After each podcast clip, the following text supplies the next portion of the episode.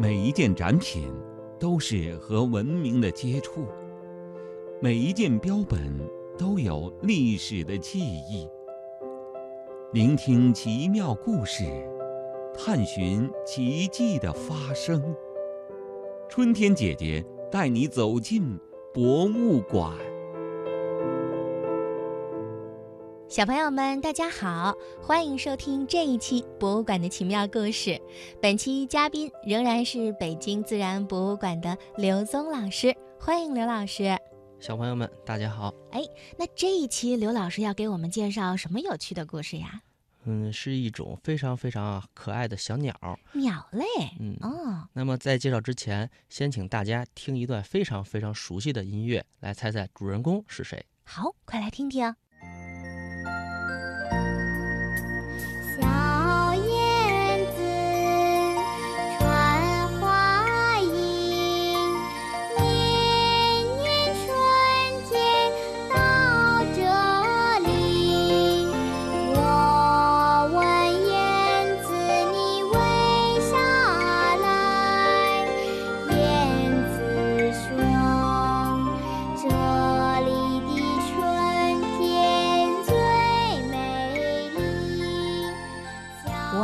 个歌太熟悉了，这不就是小燕子吗？今天我们来讲燕子吗？对，那您猜猜这小燕子它究竟是谁？是指的哪种燕子？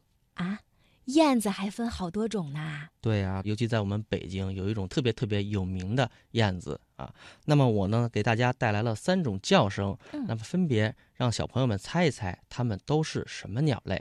我哎们先听第一种，好，这个游戏好玩儿，听声音，我们来听听是哪种鸟呢？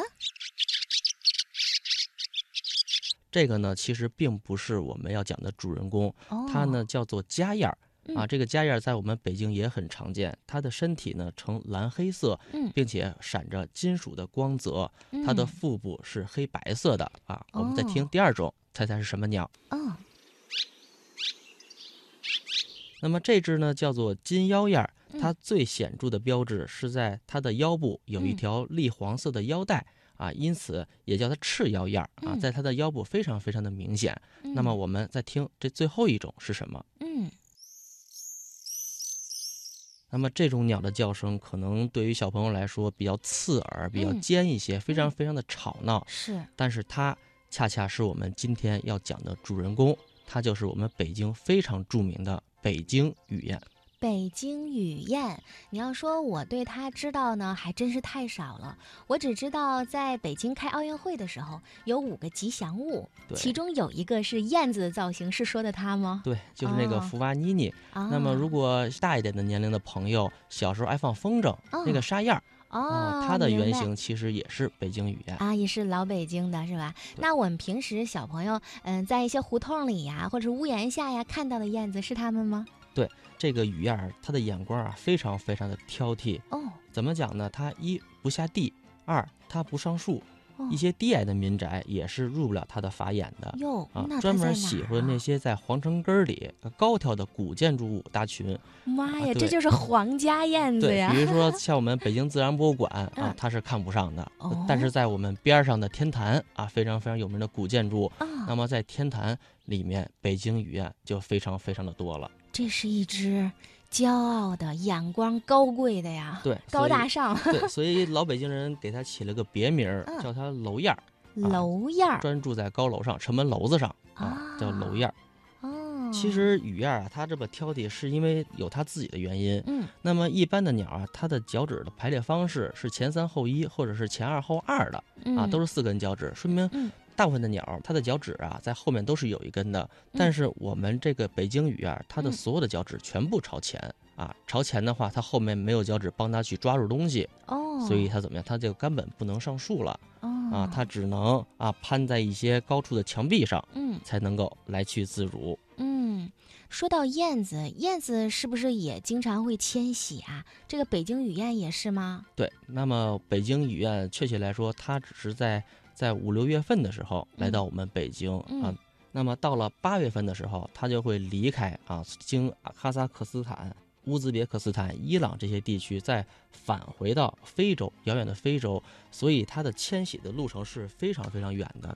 单程大概在一点六万公里啊。那也就是说，它其实在北京能待的月份就是三四个月。对，非常非常短暂。那么在我们北京，如果真想去看的话，颐和园在每年的五月份左右啊，都会有统计啊，有多少只啊，非常非常有名的一个地方。哦，而且对于雨燕的北京雨燕的统计，呃，我们也研发出了很多很多高科技的东西啊，比如说光敏定位仪啊，嗯我们装上它之后，就能够确切知道这个北京雨燕的迁徙路线了啊。可以说，这个北对于北京雨燕的研究，正是我们现在创新科技和保护动物联合在一起的一个典范。嗯，那你刚才说了它的路线那么长，然后再来回往返，这就说明北京语言是非常聪明的鸟类。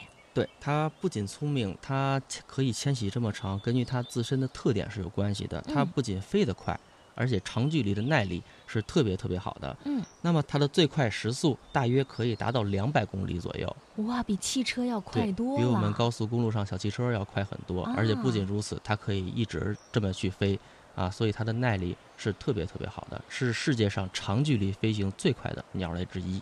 哇，太厉害了！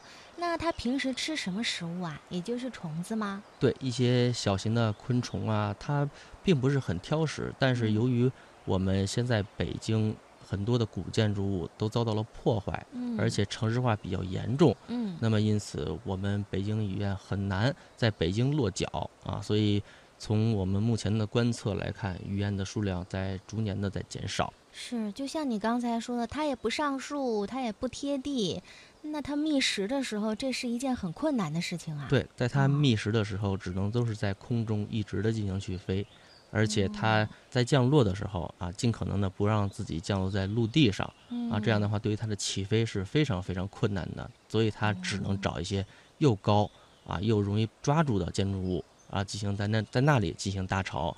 但是很可惜的是，我从我目前来看，像天安门呀，还有一些嗯城楼啊，呃，为了保护我们的古建筑物，嗯把它们都进行了一些修缮。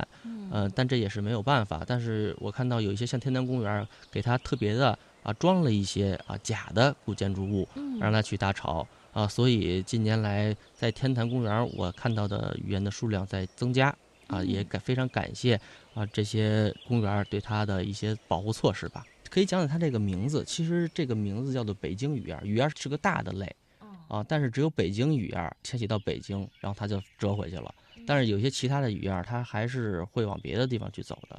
那我知道很多小朋友都很希望能够飞翔，甚至有的小朋友曾经跟春天姐姐说：“如果我有翅膀，我就能飞。”是这样吗，刘老师？我们有翅膀，我们能飞吗？对即使我们有翅膀，或者说加上一些工具，我嗯们都是很难飞起来的。飞不了。对为为什么呢嗯因为啊，鸟啊，为了减轻自己的体重，它的骨骼不像我们人一样，鸟类的骨骼中间是空的嗯啊，也就是它们的骨头非常非常的轻，而嗯且它们为了更适应飞行，它们很多内部的身体结构啊，都都进行了简化。嗯那比如说，我们经常会有时候在马路边走的时候，会看到鸟屎，嗯，但是很少，我们从来没见过鸟类去进行排尿啊，哦说明鸟有什么特征呢？它的它的水水分分很少。对，是可以循哦环利用的。嗯那么我们看，嗯、鸟屎有很多呃开车的司机啊，非常非常讨厌鸟屎，为什么呀？嗯就是里面的水其实非常非常少，对，所以特别难清洁玻璃，是吧？对，它是非常非常。粘稠的。那么嗯因此，它的水水对于它来说啊，是一直在身体里进行循环的。哦不仅如此，我们绝对不要小瞧鸟类的羽毛啊嗯，它的羽毛跟我们人的汗毛是不一样的。嗯那么鸟类的羽毛呢，非常非常的轻，而且它的保温作用也很好，而且在飞行的时候还能够减轻它们的声音啊，所以不要把鸟的羽毛看成我们人的汗毛。哦，明白了。其实人真的是身体大部分的重量都在水分当中。对，因为咱们的水分太沉了，所以孩子们咱们是飞不起来的。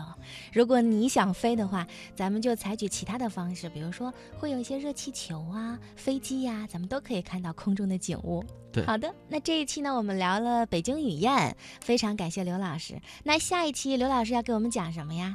呃，我们讲一讲我们比较熟悉的大象啊，因为大象对，因为大象是我们众所周知的哺乳动物啊，因为我们人就是哺乳动物，所以两者是有一定关系的。嗯，谢谢北京自然博物馆的刘宗老师。